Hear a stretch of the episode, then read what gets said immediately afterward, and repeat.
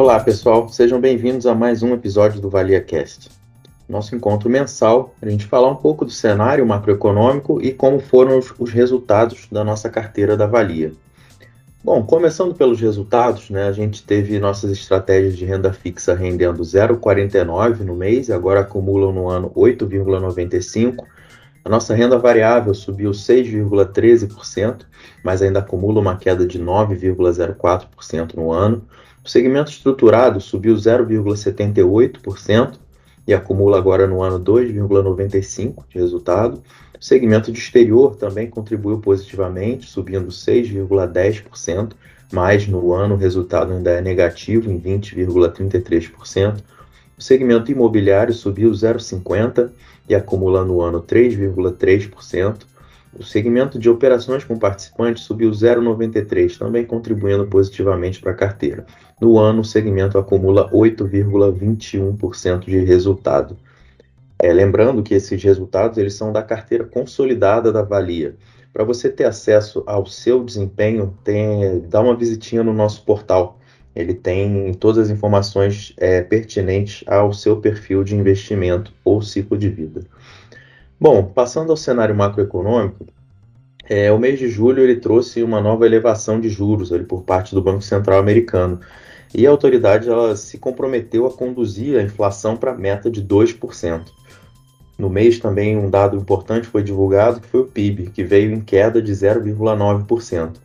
Com isso, é, a economia americana configura uma recessão técnica. O que quer dizer isso? Né? Quando acontecem dois trimestres seguidos de contração.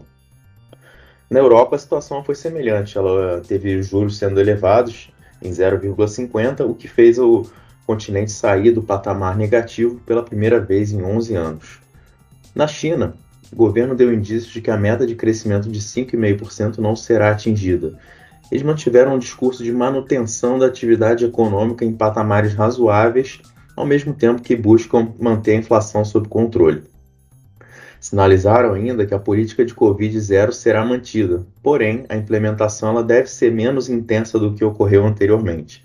Além disso, né, ainda tivemos é, o mercado imobiliário voltando a dar alguns sinais negativos, e começou a discutir-se a criação de um fundo de resgate para essas empresas incorporadoras.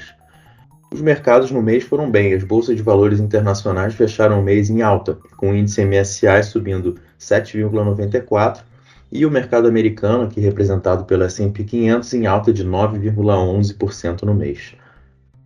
Passando para o Brasil, a nossa bolsa e nossa moeda tiveram performances positivas. Elas foram explicadas em grande parte por essa melhora né, no ambiente de risco global. Além disso, as medidas legislativas entraram em vigor e com isso a inflação cedeu, né, especialmente ali nos itens atrelados a combustíveis, com a redução do ICMS, e isso também levou a algumas revisões de crescimento é, para a nossa economia nesse ano. Né? Elas estão indo agora em direção a um PIB de mais 2% em 2022. Isso é fruto de uma demanda maior no, no curto prazo. Né? Agora, falando mais especificamente da inflação, o IPCA do mês ele teve queda de 0,68%. Isso é, foi, essa foi a primeira queda em mais de dois anos. Com isso, o índice ele passou a acumular ainda 10,07% em 12 meses. E aí, novamente, né, contribuíram para a queda o preço da gasolina, que caiu 15,48%, o preço da energia elétrica residencial em queda de 5,78%. Mas é, o lado negativo né, dessa inflação do mês foi o grupo de alimentos e bebidas, que seguiu em alta de 1,3%. Né? Ele aí foi afetado pela alta do leite e das frutas. Passando aos mercados, a nossa bolsa local, aqui representada pelo Ibovespa, ela teve uma alta de 4,69 no mês. E aí o destaque foi o setor de consumo e o setor imobiliário. Na renda fixa, nossa curva de títulos pré-fixados ela cedeu, né, em sua parcela ali intermediária e longa.